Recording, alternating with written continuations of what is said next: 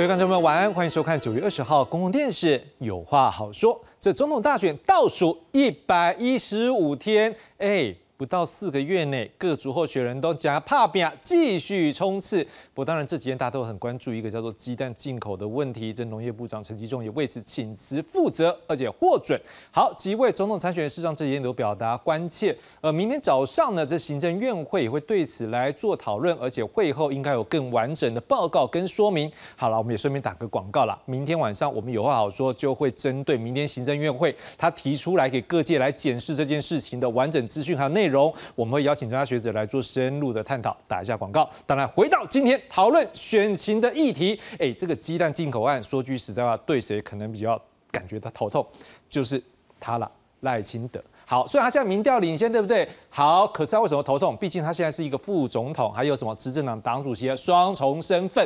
不过，这个农业部虽然不是他直接管辖，不过身为执政团队议员，你还是会被各界来关注嘛。到底赖副总统，你对这件事情，站在这个总统参选人的角度，你对这件事情你的看法是什么呢？我们来看上午他出席一场活动的时候，媒体来追问他的状况。我们来看看这个画面。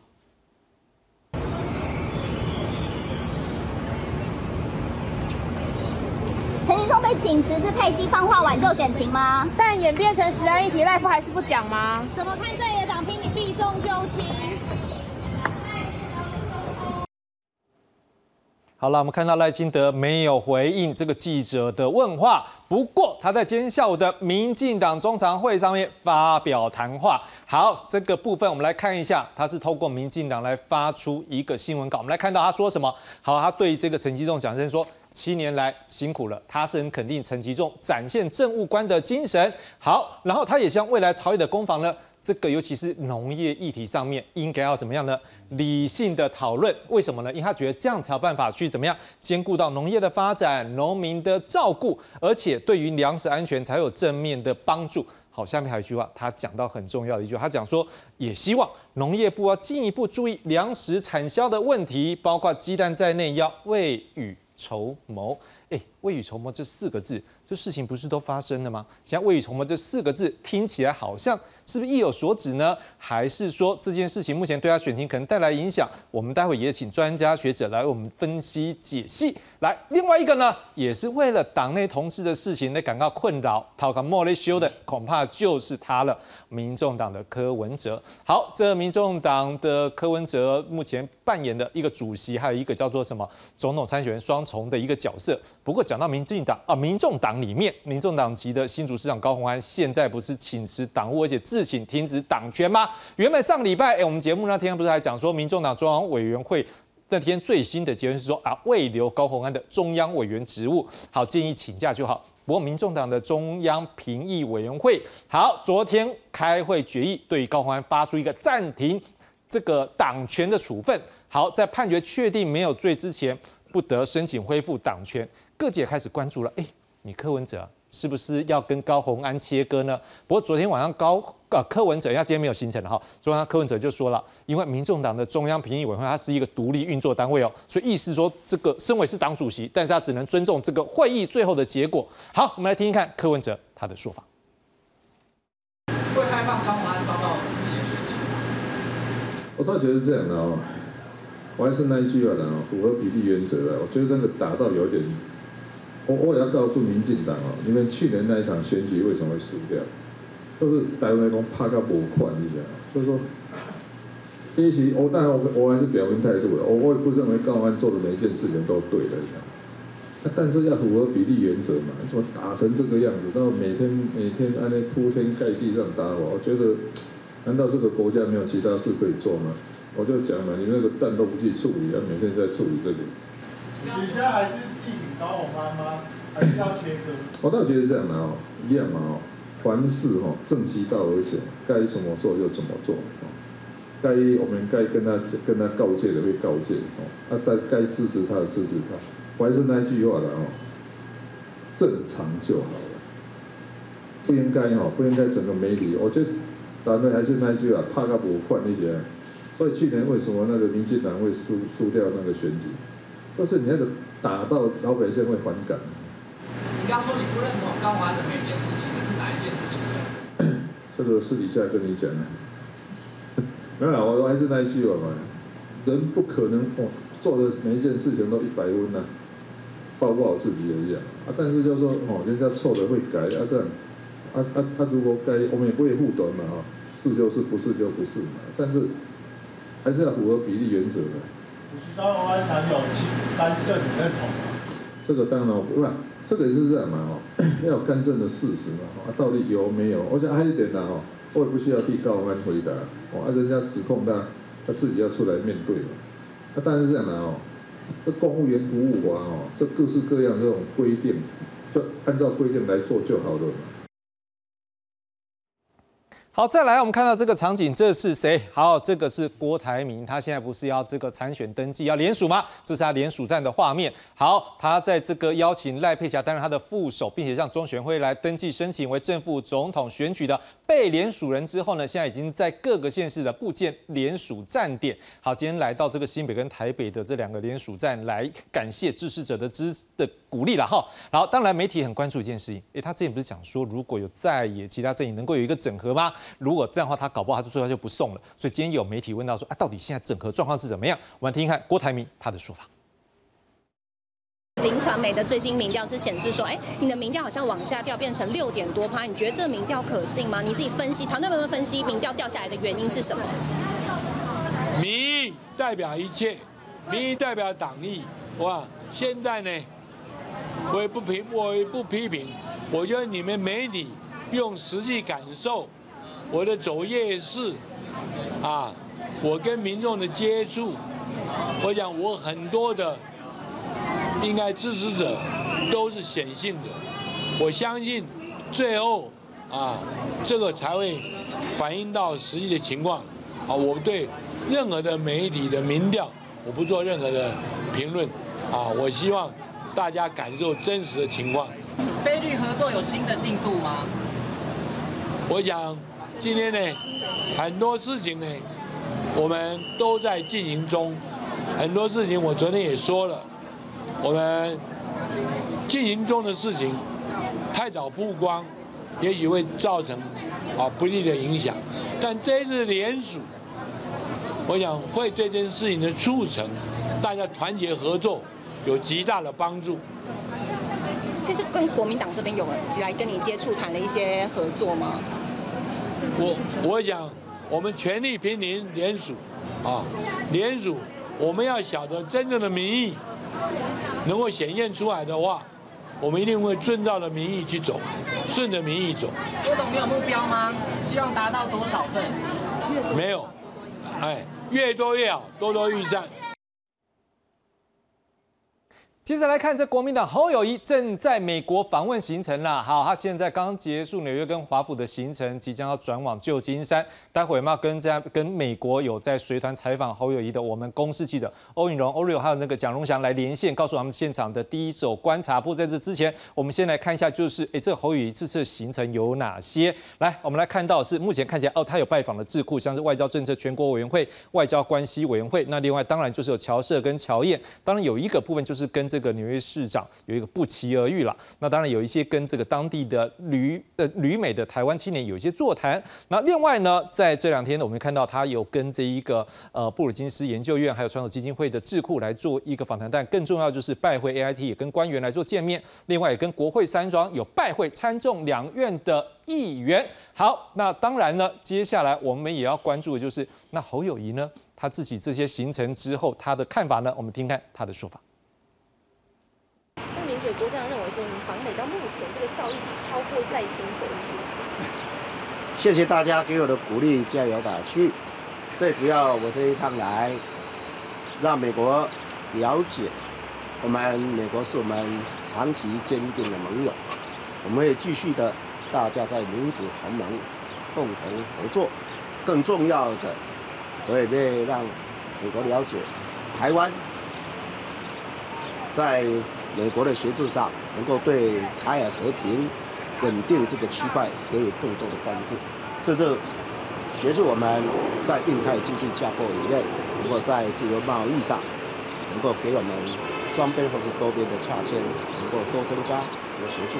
很多人会认为说，呃，候选人选前到美国是有点像考试一样，你觉得这一次呃这种考试的感觉怎么样？我到美国来，最重要要深化台美关系，大家彼此能够在关系的基础之上，能够更进一步，那也达到我们彼此之间能够充分的沟通意见交流。未来我们会共同努力，让台海安定，台湾安全，让美国安心，全世界也放心。好了，这四个阵营目前如何应应最新的选战的局势，还有规划相关选举的策略，就请专家学者为我们来深入解析吧。介绍今晚来宾，第一位介绍是东海大学政治系教授沈永忠沈老师，志雄好，大家好。第二位介绍是正大国安中心研究员蔡振佳蔡老师，哎，志雄好，各位观众大家好。介绍介绍是世新大学行政管理学系主任方凯翁方老师，志雄好，各位观众朋友大家好。哎，观众朋友，我们就先来看看今天的最新大选报道。在全台联署活动正式开跑的第一天，力拼独立参选总统的红海创办人郭台铭亲自现身台北联署总部，受到支持者夹道欢迎。郭台铭喊出自己的目标不只是达到法定连署人数，而是多多益善，也和副手赖佩霞特地到新北板桥站点露面。不过，在传出国民党、民众党商讨蓝白河的进度加快，更达成联手边缘郭的默契，但郭科阵营都严正否认，批评放话行为不利在野整合。菲律合作有新的进度吗？很多事情呢，我们都在进行中，联署，我想会对这件事情的促成。大家团结合作有极大的帮助。蓝白河呢，一直是特定的民水，还有一些政党在操作风向。高文哲会非常坚定的代表政党参选到底。另外，农业部长陈吉仲因进口蛋议题请辞下台。赖清德在民进党中常会上肯定陈吉仲青年表现相当辛苦，也表示希望未来朝野攻防，特别是农业议题回归理性讨论。赖清德也以副总统身份出席亚洲步道联盟秘书处揭牌典礼。我们用山野哈。来交朋友的。台湾不是只有民主、啊自由、人权的价值与国际同步，也不是只有半导体。其实，我们也还有许许多多人民的生活的种种文明跟文化，是很值得国际社会来了解。赖清德提出应向国际推广台湾山野观光，并呼吁国人应响应千里步道运动，实现健康台湾的目标。记者综合报道。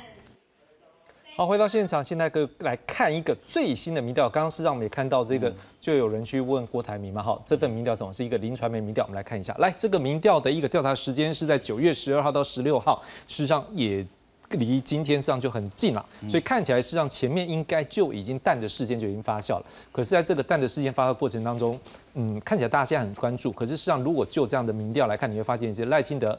从七月、八月、九月一路上升，看起来这个蛋好像对它没有太大影响。然后柯文哲的部分看到呢，就是好像都还是排第二名。好，他在赢。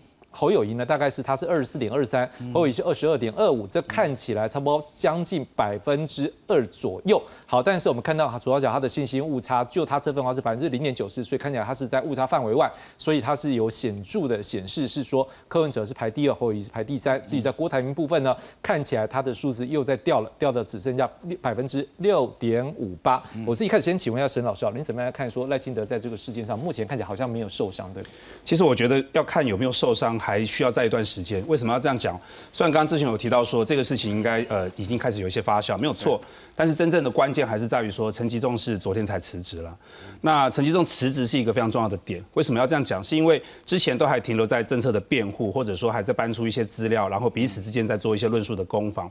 但是你已经涉及到一个部长辞职下台，哦，那所以这个东西是不是能够在这个地方就此打住？还是说会不会引起在绿营的这个部分来讲，选民的这样子的一种焦虑感跟愤慨？或者说对蓝营的来说的话，会不会乘胜追击，要把这个东西的政治力度继续的往上堆高？所以我觉得，呃，现在看起来的话，目前虽然看起来赖清德的这个民调好像呃并没有受到太严重的冲击，哈，整个结构上来说，呃，赖清德一枝独秀，然后两个这个柯文哲跟这个侯友谊在中间争老二，然后这个郭台铭掉在第三的，呃，掉在第四的这个局势，感觉起来是没有变。但是我会认为哦，陈其重的这个请辞应该会慢慢的会再有第二波的这个发酵出来。那我觉得接下来就是要看他发酵的这个方向。会往哪边走。刚刚我们也看到说，呃，赖清德特别强调，这是一个如果说它是一个政治问题的话，那要理性的辩论。它不像我们在之前看到的一些有选举很多负面选举，但是有一些是属于法律问题啊，比如说最近也在炒的这个房屋的违建啊，有好几位候选人都涉入到了这个问题，或者我们也刚刚看到说，在前面的那个片头里有介绍到的，像是高鸿安，这也是法律问题哦，现在已经进入到司法程序，所以法律问题跟政策所引起的政治问题哦，它是两回事。政治问题往往就是信者信，不信者很不信。那虽然法律问题进到选举也很容易变成政治问题，真的。但是某种程度来讲的话，当你法律哈，它会不不正自明，或者是说它毕竟还是会有客观的证据出来。但如果说政策哦，在辩论的一个过程中已经到部长下台了，然后现在这个赖幸德呼吁说要回到理性的讨论。那如果你还是进入到了一种比较情绪性的谩骂，或者说比较进入到一种情绪性的人身攻击的话，那我觉得可能不见得对于蓝营来讲是继续追击会有利多，也不见得说继续对于赖清德来讲会造成伤害，或许会有反效果。嗯，当然我们刚刚也看到今天赖清德下午的一个说法，我们也很关注了，因为毕竟他这个事件一直都没有说啊，所以我们就在看说中常会他到底说什么，我们也看一下，再来看一次我们刚刚。看过这张 CG，好，我要问一下蔡老师，是他我们看到特别一句话是说，他当然讲辛苦，这是一定，因为同一个政党，你现在选举总是不同派系，就算是不同派，你也要表达一个态度。好，但是我们看到一句话很好玩的，要进一步注意粮食产销的问题，包括鸡蛋在内，要未雨绸缪。哎，我我这就要让我们很关注是未雨绸缪这四个字，哎，不是都发生了吗？你现在未雨绸缪什么？难道是说觉得现在做的不够好，以后要再未雨绸缪，还是说这件事情发生到现在，觉得？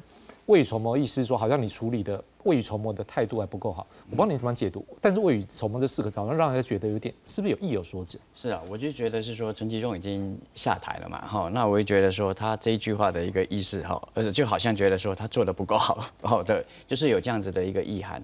那其实从那个陈吉仲他的一个下台的一个过程当中啊，本来呢要下台。然后后来又被 胃流，然后之后呢，他又自己又开个一个记者会，记者会之后八点，他自己写脸书说，哦，他坚决要下台。所以其实从这个背后的一个过程当中，可以看到，就是民民进党内不同的一个派系，其实是在什么？是其实是在角力。哦，本来也许陈吉仲他没有一个什么不想这么早，哦，不会这么早下台，但是呢，最后。啊，中就是下台了哈。那我会觉得说，有可能就是什么，有可能就是觉得那个那个赖清德觉得说，哎，他做的不够好哦，那可能会影响到他的一个选情，所以希望能够清理这样子的一个战场。我觉得整个的一个脉络让我感觉是是这个样子。那再加上他这次在中常会讲的，哎，先刚开始哎，先包养你 啊，这七年多辛苦了，然后接下来又说，哎。未雨绸缪，然后呢，在那个产销的一个过程当中，应该要做什么？也许可以做得更好哈。所以我会觉得是说，在整个的一个鸡蛋的一个处理的一个过程当中，他觉得那个那个陈吉仲没有做的一个什么没有。没有做到这样子的一个什么完美哦，啊，没有做到一个一个这样子让人民信服。也许是他在一个记者会上的一个解释，那他觉得这个嗯呃就是没有说服民众哈，所以我觉得这个应该是赖清德的一个什么的一个在这样子的一个中常会上的一个看法哈。那我也也赞同那个沈老师的一个看法了哈。我觉得这一次的一个什么诶民进党的一个处理哦，我觉得。哦，就是其实还是还算还蛮快的，哦，还蛮快的。那我也觉得是说，接下来这个战场被清理掉了之后，我觉得在影响赖清德的一个选情上，我觉得不会有这么鸡蛋，不会有这么大的一个影响。而且呢，接下来如果再谈这个，都已经部长都已经下台，你再谈这个问题，就好像变成是一个蓝绿恶斗。我觉得这个对蓝营不会有太大的一个好处。是方老师，当然了，两位老师也都这样解读。不过我们也看到，确实也会关注一个问题，是因为。赖清德虽然是副总统，可是因为他在直接的管辖部分，我们都知道副手本来就没有太直接的一个行政权，所以这件事情上面是不是可能关我们的社会当中对这个议题上面是不是可能他有一些切割开来？就是你的民进党执政团队跟你现在赖清德要来竞选团队，是不是他有一些责任的划分？可能选民在这样的一个类似这样民调部分已经显现出来这样的一个区隔开来。呃，我自己的看法是这样子哦，呃，民调呃呃，如果要聊的话。因为它呃是这个林传媒的民调嘛，那如果我们看一下它调查的方法，基本上呃是以网络为主，是那所以呃网络整体而言本来就会比较偏民进党跟柯文哲会相对有利，是，所以也许呃某种程度上它也还在发酵当中。那但在这个过程当中，我们可能可以注意到的是郭台铭在这一段时间的。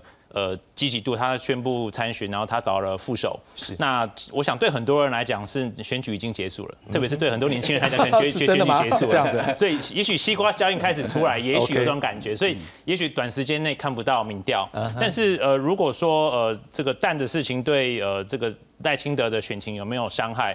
呃，我觉得现在其实呃赖阵营应该也有他的担心在，嗯，不然的话，呃以这一次的部长下台来讲，从礼拜天到呃，今天的发展，我们可以看得到，呃，他今天说，呃，陈吉仲，呃，辛苦了。那，呃，我自己的解读是，呃，其实陈陈吉仲部长有他一群铁粉在支持。那不然他也不会，嗯，这个中中间有这么多的角力，是，所以他必须对那些铁粉交代，而且这些一定是绿的。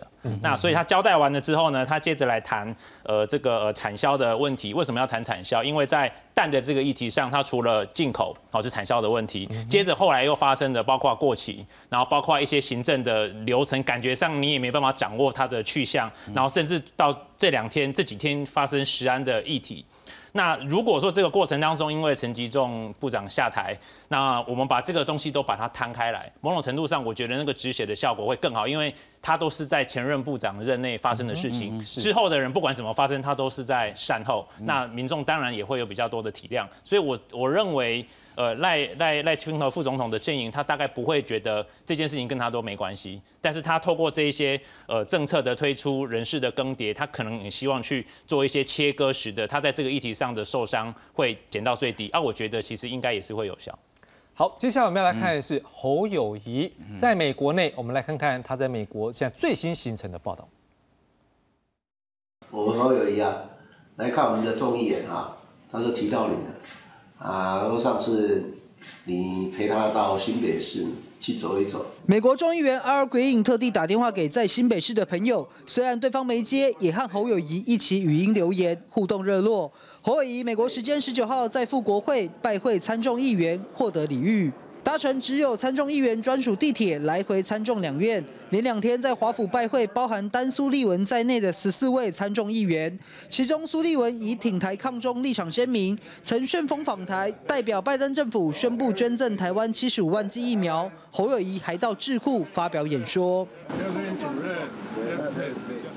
传统基金会亚洲研究中心主任史密斯等人迎接第四场智库座谈。侯友谊表示，访美主要目的要传达愿意成为负责任的利害关系人的意念。A lot of people. in Washington didn't have as great of an idea or, or an understanding of where Mayor Ho and the KMT today stand on some of these issues. And I think it was, uh, it, it, helped us uh, get a better understanding. 我到美国来，最重要要深化台美关系，让台海安定，台湾安全。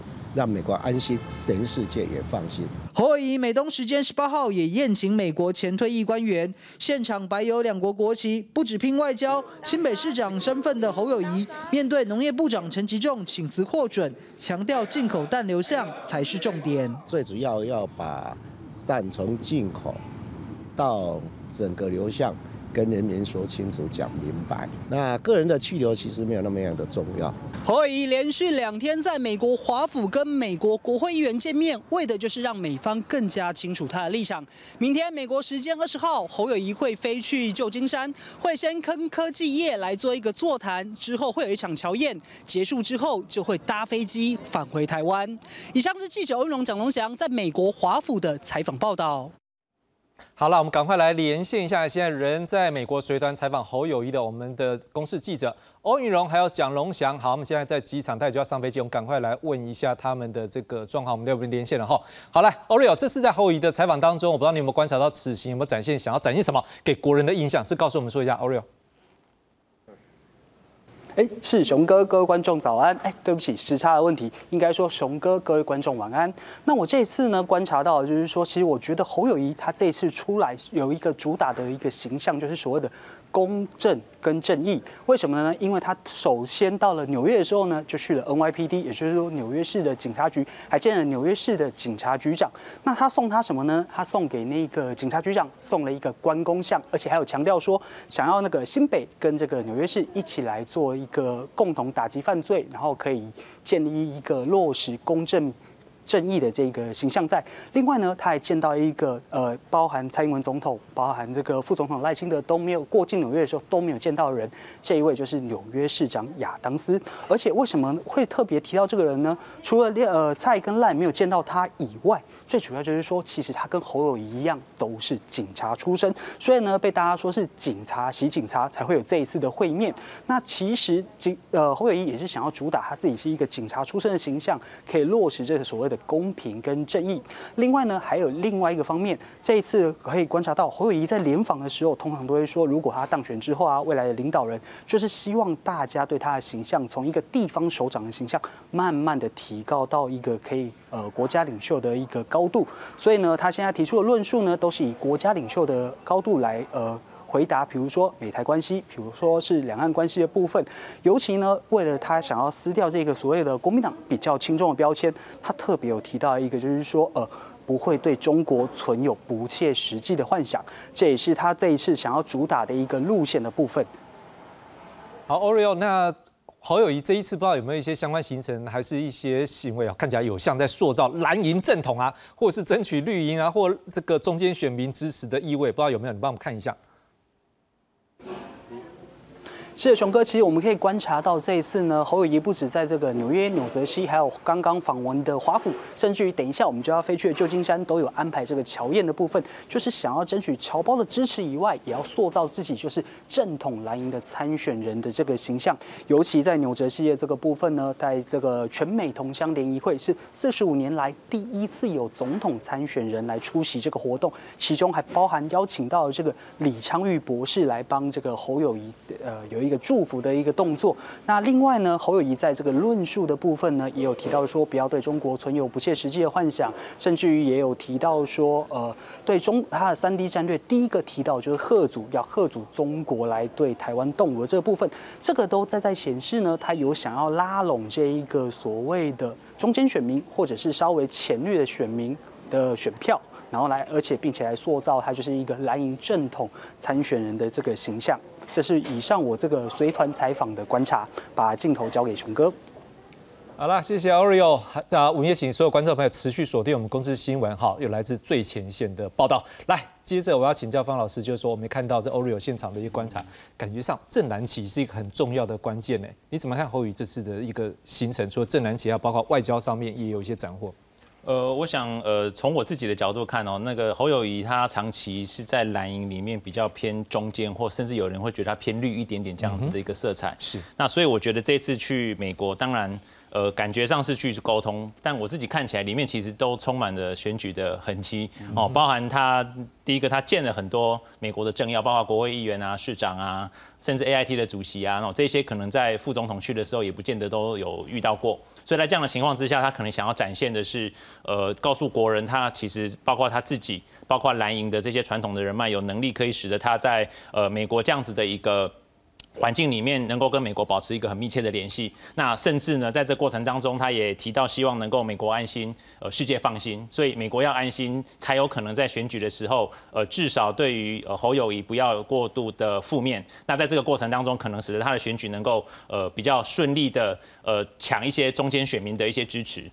那但同时呢，他在过程当中，他呃在拜访纽约市长的时候，除了警察的形象，他也提到。关公，那关公我想到的不是警察拜关公，我比较想到的是郭台铭。哦，郭台铭。所以在这个过程当中，我觉得他也是在操作一些选民在既有认知里面的一些印象，然后包括呃接着他到西安去，可能要去跟呃这个美国的侨胞去会面，那这一块就是属于传统深蓝的。所以我觉得他这一次去某种程度上是在各个不同的机会里面，或我们有机会透过媒体去看到他在美国的行程的过程当中，去诉求不同的。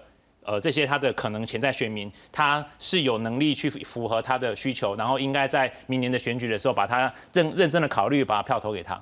沈老师，我们一起来看一个，他在这一次他参加一个座谈会之后讲的一句话，哦，真的很经典。嗯，攻坚理论三 D 战略。好，我们先看三 D 战略好了。好，外交事务期刊上面还有一个投书，成立一个内阁层级的全民防卫动员委员会，强调三 D 战略就是贺主对话，降低风险。看起来这展现了就是两岸哈这样的一个能力。好，而且他还强调坚决反对一国两制，坚决反对台独。他的九二共识不是一国两制，是基于宪法与两岸人民条例，而且上。任之后，若有机会当选之后，他会尽速通过两岸协议的监督条例，而且他也说明一个攻坚理论：警察要跟对方谈判前，要先准备筹码。台湾要先提升自我能力，否则如何跟对方谈？哎，这展现了两岸的一价值。不过又一个问题了，我们好像又想到，就像刚方老师讲，郭台铭好，还有包括就是白银哈，我不知道会不会是一攻坚理论，你要有什么筹码才能跟对方谈？他现在这批这次去的时候，是不是试着要让他的民调制度更高，才有办法跟另外两边来谈整合？这攻坚理论在放出来说，大家都有开始有这样的一个想法，是不是他有这个意有所指这个味道？一定是啦，就是我觉得侯友谊，因为他从一开始被提名的时候，大家最质疑他的，可能就是在于说他的国际观啦，或者说能不能够准准确的去处理两岸关系，甚至于说是不是会在这个所谓的九二共识底下去出卖台湾的这个主权，这是他一开始出来的时候被人设的这样子的一个一个一个外框哦，所以他当然急于要突破这样子的一种人设的设定。那他说的这些这样子的这个内容里面，我们也就会发现说，其实某种程度来讲，跟呃，赖清德甚至是跟这个现任的总统蔡英文哦，也是有非常多相似的这个地方。举个例子来讲，像蔡英文总统在他呃这个就职的时候，或者说好几次的这个五二零的这个演说的时候，不同不同的这个纪念日的演说的时候，他也都多次的提到了说，他是要基于中华民国的宪法，还有两岸人民关系条例来去处理两岸关系。所以现在看到就是说，侯友谊就是外加一个，就是在基于和和宪的。九二共识，好，然后这个所谓的核线的九二共识变成是一个可能有一点点新，但是你也不知道它的新的地方是在哪里，好，那跟过往比起来，或者说跟民进党比起来的话，他要继续保留住蓝营的对他的一个支持，或者说要取得北京对他的一个信任的话，要用九二共识，是，那他要取得或者说要继续的来跳脱说，呃。老百姓对于他有没有能力去处理两岸关系，会不会去出卖这个台湾的这个主权的部分来说的话，他也还是回到刚刚提到的攻坚理论，或者说还是要基于宪法跟两岸人民关系条例。那更重要的还是在于说要有筹码。所以其实这个东西我们不断的在讲说，赖幸德在过去出访美国，或者说呃蔡英文过去的这个路线的时候，也都是不断的在强调说要国防自主，然后同时要是跟世界上的这个民主国家做一个结盟。那其实这些内容上面看起来的话，跟现在我们看到的侯友谊的攻坚理论里面说的要争取到的这个筹码，其实是不谋而合的。内容上面基本上来说，除了用词不太一样以外，你看不太到巨大的差异了。那唯一看得到的，可能就还是在于说，他特别强调了，可能基于对于中国来讲，要有一些安抚的味道，比如说还是会提到九二共识这四个字，或许可以是用这个东西来当做是打开两岸重新沟通的一个敲门砖。那必须还是要小心的去谈，就是说，如果九二共识这四个字，北京已经直接画上等号，就是一国两制了。那你这边片面的再怎么讲说，我不接受一国两制，但是我接受一个和宪的九二共识，会不会反而让这个九二共识跟北京的交集哦，或者说所谓的一中各表真的被戳破，完全没有任何的交集的话，那这个名词未来将来它的适用性是不是完全都不存在？所以我觉得接下来他也必须要去在两方都要去做这样子的努力跟说明，要对台湾说明，同时也要尽可能能够让北京去同意在这样子的框架底下来去跟他做对话，不然一切都是空谈。要对话，大家都要对话。蔡英文也讲了很久，但是在没有共识的这个情况底下是没有办法展开的。嗯，赵老师怎么样看这一次侯友谊有没有一 game 里够蒙拉 game c 口外交也顾到，然后但是他又最重要的是他现在必定要处理的是整合嘛，因为没有整合，大家分散一定没有机会。他有做到这两点吗？其实他这次的一个访美啊，很重要，就是要什么？就是要把他的一个民调把它给提高起来啊！哈，我觉得这个应该是他最重要的一个目的啊！哈啊，因为访美的一个过程当中，每天都会有一个新闻，每天都会有一些议题嘛！哈，那自然他的一个，所以我们可以看到他最近的一个声量哦，他目前的声量是最高了，已经也哎，在网络的声量上是超越柯文哲哈。但是这个会不会显现在他的民调上哦？这个就是接下来我们再来看那个十月初的一个民调，大概就可可以什么？很清楚的一个看出来哈，那但是从这次的一个访美的一个过程当中哈，我觉得呢，他还是没有突破所谓的一个阿灵顿防线。他什么叫阿灵顿防线呢？就是所谓的 A I T，就是他只到 A I T。好，A I T 是在阿联队，好，那他只有在那个 A I T，然后跟那个 A I T 理事主席，然后可能还带了一些官员在那边。但是我们可以看哈，其实二零一五年蔡英文的时候，他是有进入艾森海拉喽，哎，但是呢，柯文哲跟他都没有突破这样子的一个防线，好，所以呢，这个也很清楚，可以可以可以看到，美国呢在所谓的一个什么台湾选举上，哈，他的一个整个操作其实是非常非常的一个细致了，哈。那另外再谈到他的一个所谓的一个他的一个论述，他这一次大概就提到了一个三 D，哈，那我记得我前几天遇到一个那个日本的一个媒体，哈，那我就问他说，哎，他的一个他他觉得三 D。跟他在日本讲的那个什么那个安心、安定、安全有没有哈？其实是差不多的哈，一只是一个是正面表述，一个是反面表述哦。为什么呢？因为呢，你你那个有贺主的一个力量。然后才会所谓的一个安定，有没有？你有对话才会安心嘛，哈。然后你有那个什么降低风险，哦，才会有安全，哦。所以他觉得这个呢，跟在日本讲的其实是什么？其实差不多，只是一个是正面表述，一个是什么？一个是反面表述，哈。这个是大概是整个的一个什么？整个的一个他在一个这一次的一个访美的一个过程当中，但是呢，其实呢，访美啊。见到谁其实都并不是很重要，最最重要是什么？他讲了什么？那这个讲了什么？当然就是给美国听嘛，哈。那我们可以看到，刚刚提到了美国呢，大概就是什么？第一个，我觉得他已经是什么？就是对，哎，那个侯友谊有更深入的一个理解，更深入的一个了解，哈，就是他的一个论述，哈，他的一个对两岸的一个看法。我觉得呢，那另外就是让那个。美国知道说，哎，如果他当选总统之后，他怎么处理两岸关系，怎样来处理处理台美关系？我觉得这应该是他这一次的一个最大的一个收获。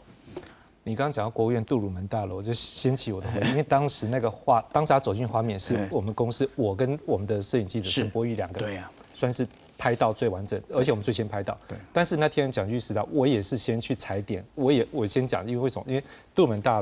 楼跟那 A I T，我们都在猜都有可能，所以当然那天走进我们都觉得是规格提升了。但是就像老师刚刚讲的，我们会有一个期待是，或许我们希望以后我们每一个总统或参选人是不是都有机会？但是没有，是回到国务院了。我们是希望，因为这个位阶上面还是有落差，这是我们共同期待。当然下一个我们来看的是这个郭台铭的部分。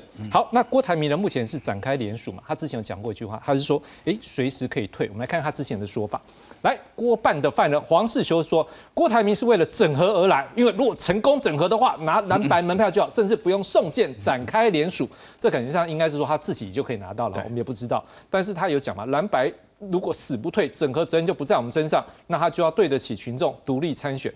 好像他也没有去讲说，诶，如果不是他的话，要怎么样？好，但是他也强调，如果国民党不断攻击家，已经成为在野整合的破坏者。我想请问沈老师，你怎么看？他今天开始这样整合战，哦开始那个联署战，开一个一个来做整合。他刚才的访问他也讲，哦，这个有些话不能够挑明来讲，不能摊在阳光下，感觉上我在做。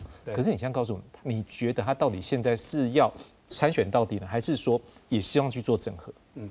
某种程度来讲，这个是要看呃滚动式的调整了。哦，基本上来说，他刚刚的这个谈话都语多保留。那呃，是不是真的说这个整合的议题有一些突破呢？还是说还是在原地打转？我们当然是不得而知。但是我是觉得他这样子的一个话术，至少还保留了一些话语权，啊，保留一些事后的这个解释的权利。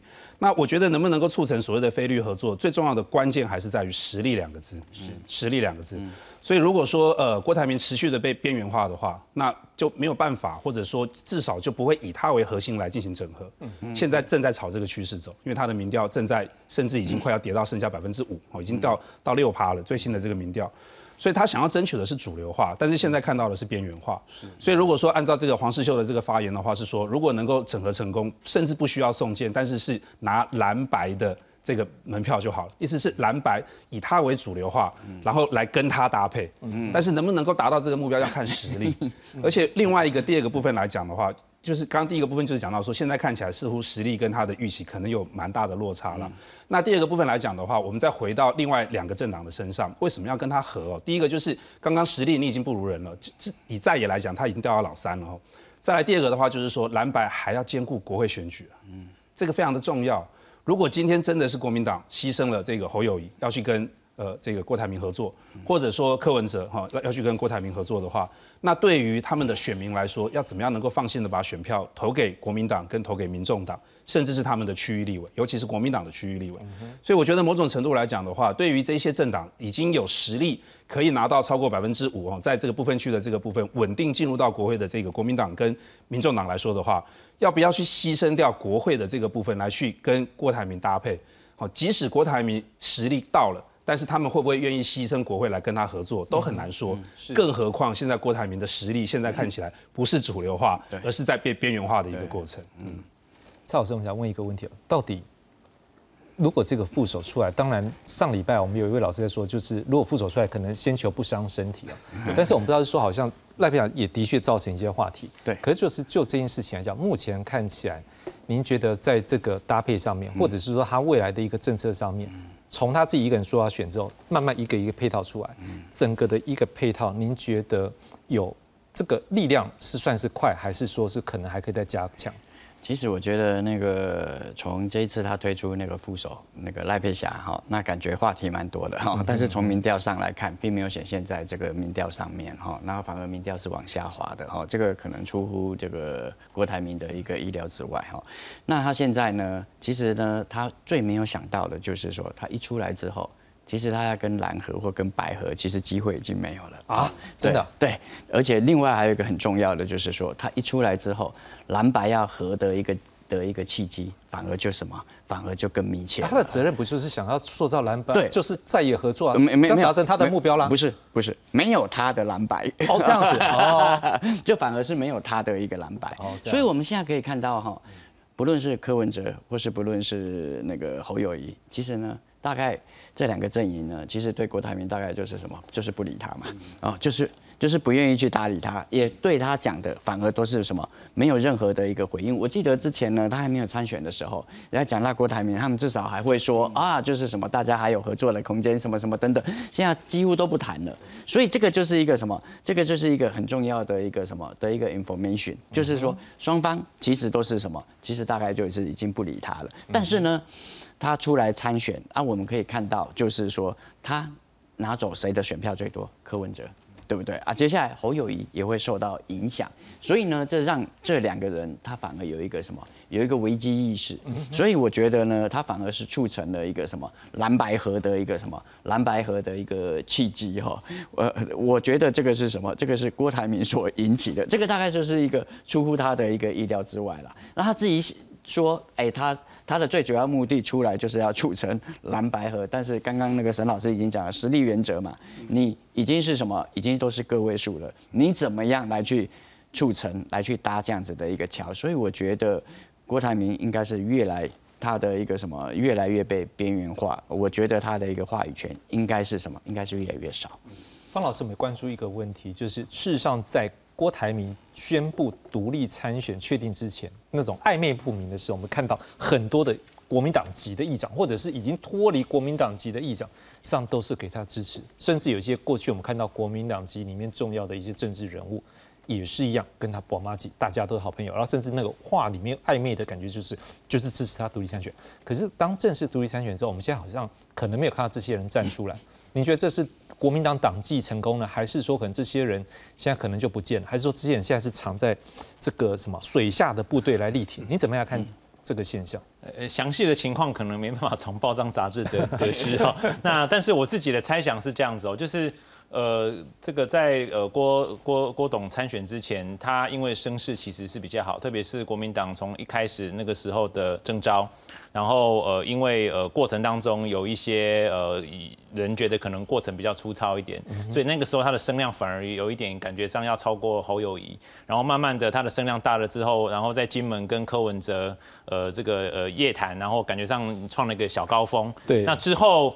随着他参选的动作越来越明确的时候，呃，我们看到的现象反而是他没有因为参选的动作明确而民调上升，反而是因为参选的动作越明确，他的民调开始下降。那我自己的解读是，呃，您刚刚提到的那一些呃议长或国所谓国民党比较传统型的政治人物，呃，他应该还是看实力了。如果你有机会当选，或者你能够提供一些地方派系一些选举的资源或发展的资源，那当然这个我们能够。往下谈，但是如果以现在你的声势越来越低，然后再加上呢，呃，这些这些呃这个地方的派系领导人，他还是得兼顾他自己地方派系的未来生存发展，不管是这一次的选举，或者下一次的地方的首长或县市议员的选举，他都必须把这个考量在里面。那在这个情况之下，呃，即使你愿意提供给他。资源，但是呃，他现在可能更需要的是，因为毕竟呃，虽然无党籍参选也有机会当选，但是他花的资源跟挂国民党籍参选是完全不一样的。所以在这个情况之下，我会个人觉得说，这些人目前应该呃慢慢会回归到国民党的阵营里面，让呃支持国民党的候选人，以换得他们未来在国民党内持续有的一些空间哦。这是我看郭董目前参选的一个想法。那后续呢？我想呃，因为呃这个感觉上副手的宣布是一个。高峰哦，应该是一个小高峰。不过这跟侯友谊跟侯友谊当时被征召一样，本来应该要有一波高峰，结果没有。那我自己的诠释是因为呃，这个这个这个他宣布的那一个晚上，其实媒体的的的操作非常多哦。那感觉上他这个是一个很厉害的人，然后加上他是人选之人的一个重要角色，大家特别是年轻人也都觉得说好像是不错的人选。可是后来就开始出现了一些争议。那你把他拉得很高的时候，当争议一出来打下来，当然他的后座力会出来啊。我觉得目前的民调大概也显示这样的后座力是在显现的。接下来我们来看的是柯文哲，上柯文哲最近可能压力觉得比较大的是高鸿安的一个部分。好，我们来看一下对于这个事件，可能之前他有一些什么样的一个态度。先看到上是八月十四号说高鸿安被起诉的时候，柯文哲是表示支持高鸿安提出证据，为了清白奋战。这个部分这个案子指的是过去在立法院担任立法委员的时候，他的助理相关的一个费用的一个一个部分哈，因为。另外，我们也不特别去讲他定罪的，因为他现在没有定罪，所以这大概知道是这样的一个助理费的案子。接下来呢，就是在柯文哲今天，我们上礼拜也有提到，因为柯文哲他们也成立一个第三方检举平台。好，当然那个检举平台在第二天的时候就，哎，这个事务所有表示一些意思啊，所以后来就应该看起来就是 close 没有了。但是至少那时候他讲一句话说，哎，这个案子这个平台刚好检验高红安刚好，这感觉上是说，嗯，这应该敢讲验，大概也代代表有一定的信心了哈。好，那九月十七号。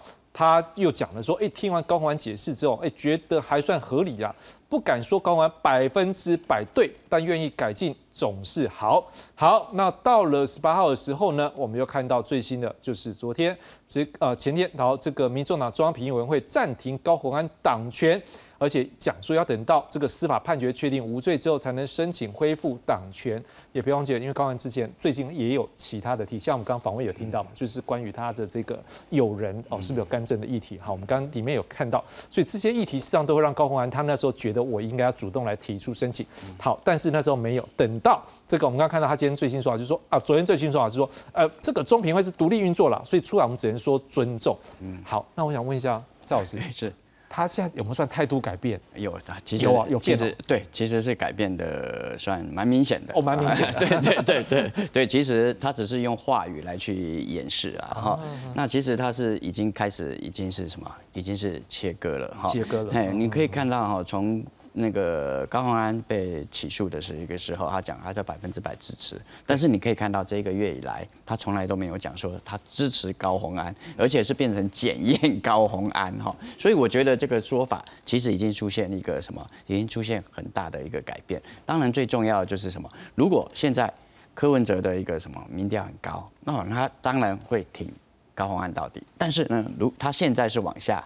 在在走，所以呢，他当然就是什么，当然就是要切割，因为他怕高黄安的一个事情会连累到他，会拖累到他，所以他就进行这样子的一个切割哈。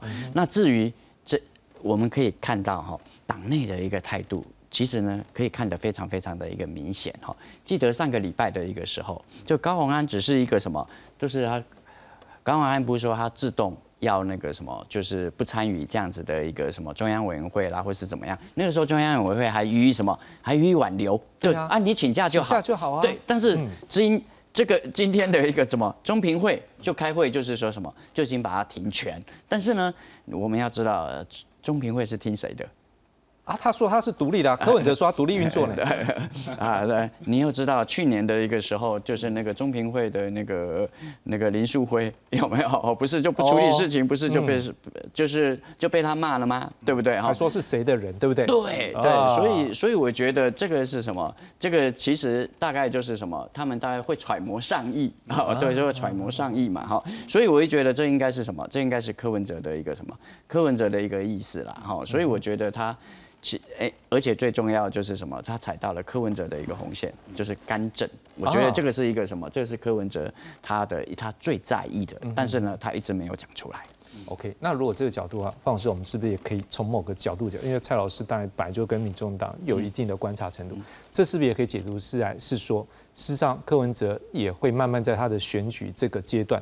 他也会开始思考问题，这跟我未来要争取民众支持没有关系的事情，我就要切开，慢慢的回到的是跟他选举有关的人事物，包括政策，这是可能他也开始重新去整对了，因为他现在要面临的是恐怕大家来谈整合啦，那他要怎么样专心去做，是不是可能？这也是显示出来他现在的策略？选举策略是往这方走吗？呃，当然，呃，柯文哲他在这一次的选战里面的角色，应该呃除了自己当选总统之外，更重要的可能是民众党的生存跟发展。哦，是。好，那刚刚呃沈老师也提到这个立委选举的问题，包含部分区立委的席次等等。那从这个角度来看，呃，高鸿安市长对民众党他最大可能的贡献在哪里？可能是如果在新竹市整合的好的话，然后加上去年呃市长胜选的这样子的一个延续。呃，是不是有可能在新竹市产生一席民众党的区域立委？嗯，那如果在这个这个前提之下，嗯，那当然柯文哲跟高鸿安之间的关系可能就得重新去检视。但是问题是，现在不管呃报纸上的这个相关的一些讯息的刊漏，呃，即使是高鸿安对于呃在地的立委的支持，感觉上也都不是很符合这个民众党一开始的想法。所以在这样的角度之下，他在这一场选举里面对民众党未来生存发展最重要的那个角色，其实已经淡化。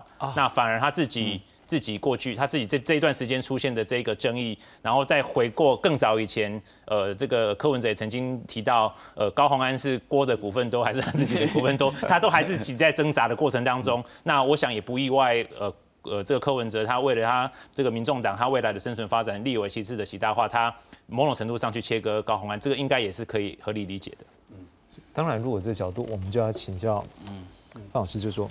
呃，刚才刚才蔡老师有提到，事实上这郭台铭出现，反而让蓝白合的机会更大。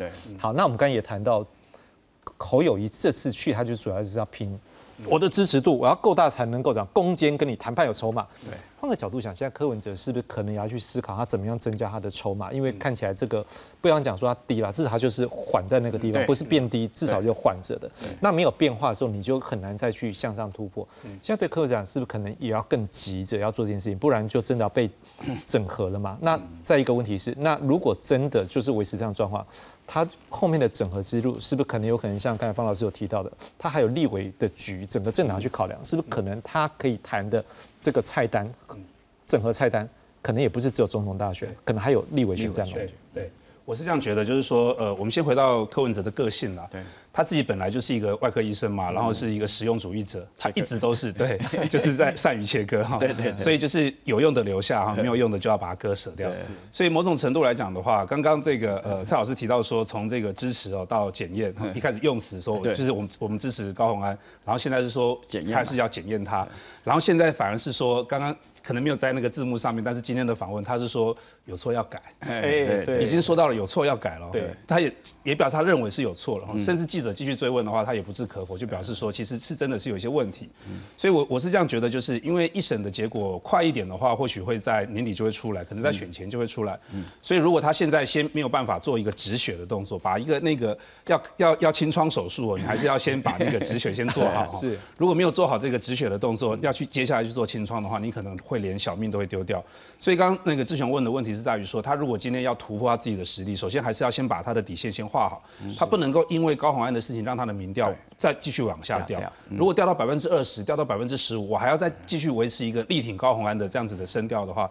那很有可能接下来被边缘化的就是他了，嗯，所以我觉得他现在在做的事情就是这样，那急着在这个法律出来以前，因为他自己应该也可以判断得出来说会有问题了，所以我觉得他不止在做切割，他还做甩锅，讲的更直白一点，他还做甩锅。为什么要这样讲？因为他就直接讲说。民众党是一个自主性超强的团体，中评会是独立运作，那出来的结果我们只能予以尊重。嗯，那刚刚蔡老师也已经讲了，就是其实中评会还是会揣摩一下主席的想法，而且民众党现在在外界的形象就是一人一人政党，就是一人政党。对，所以真的有可能中评会会独立运作吗？我觉得这句话从。从这个柯文哲 嘴巴里面说出来，其实是蛮讽刺的啦。所以在这样情况底下，我们就会认为说，他已经提早在做做一个动作了嘛。那将来如果高鸿安有什有什么问题的话，是我们中评会做的，不是我个人哦。那还保留了一点点空间啦。所以是不是要能够在这个新竹的这个部分，就如同刚刚方老师所提到，那我们也看到，其实新竹他提名的是谁？有可能提名的是谁？是他妹妹。那这个某种情况来讲的话，他又不希望说出现这个什么呃干政的这个情况。但是你要看到说，其实以柯文哲个人的形象一路走来的话，不断围绕在他身边的这个声量来讲，除了他的政治幕僚以外，就是他的家人、他的太太、他的妈妈，现在是他的妹妹，要放在他最有最有可能赢得选举的这个新竹上面。所以我觉得某种程度来讲的话，柯文哲要小心陷入到了这样子的一种恶性循环，因为不要忘了，就是他的起家是来自于说他要希望选民能够扬弃蓝绿的恶斗的这样子的一个氛围，要给他新政治一个机会，但是最后还是会看到说这个呃在司法问题上面选择没有办法这个。呃，力挺的话，先切割再甩锅，那还是回到蓝绿的老路嘛。然后再来就是一个家天下的概念，把他的妹妹放进来一起缴获，家天下的概念，也就是蓝绿这种正二代的包袱。虽然大家都可以讲说，你不要用这样的标准去，蓝的不是这样，白的那个绿的不是也是这样吗？那你凭什么说白的是这样？但是正是因为如此，正是因为白的不要这样子，它才之所以为白嘛。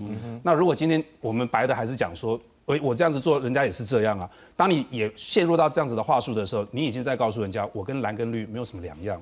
所以我觉得柯文哲必须要小心，他不只是应该在高虹安的这个事件上面去做一个止血跟划清界限，他也同时应该要替这个政党哦，在未来面对到这些政治争议。法律争议的时候，要走出白之所以为白的这个正当性的一个理由，他还是一样要用蓝的态度、用绿的态度去处理这些争议议题的话，甚至还是用一个家天下的这样子的观念去来把这个政治的局面去做一些谈判跟妥协的话，那其实他又回到了台湾政治蓝绿恶斗的这样子的循环了。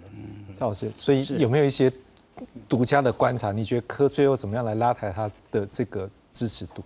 嗯，我觉得他现在能做的有没有哈？我觉得接下来哈，可能他下一波应该就是他的国政白皮书啊，他的国政白皮书应该是那个最近最近会出台哈。那他的国政白皮书当中就可以看得出来，就是说，因为大家都一直在觉得，就是说，民众党啊，大概没有什么样的一个学者，没有什么样的一个人可以支持，所以现在就看他国政白皮书。的一个，他背后是哪些人愿意站出来挺出来哈？我觉得这个会是他下一波，他要去制造他的一个什么，制造他的一个声量，好的一个很重要的。那另外呢，还有一个，他可以去，他可以去做的就是什么？他可以，他现在应该是，我觉得他不会再出访。他应该把他的一个什么，把他的战线应该都放在什么，放在国内。所以我觉得接下来他可能还会有一个什么 long stay。long stay。对，就是到中南部去，对，中南部去去那个 long stay。我觉得这个是什么？他去亲近、去了解，就是那个就是地方的一个民情。这个也是可以可以不断的去制造他的一个什么，制造他的一个声量，制造他的一个声音。我觉得这个是接下来他能做的。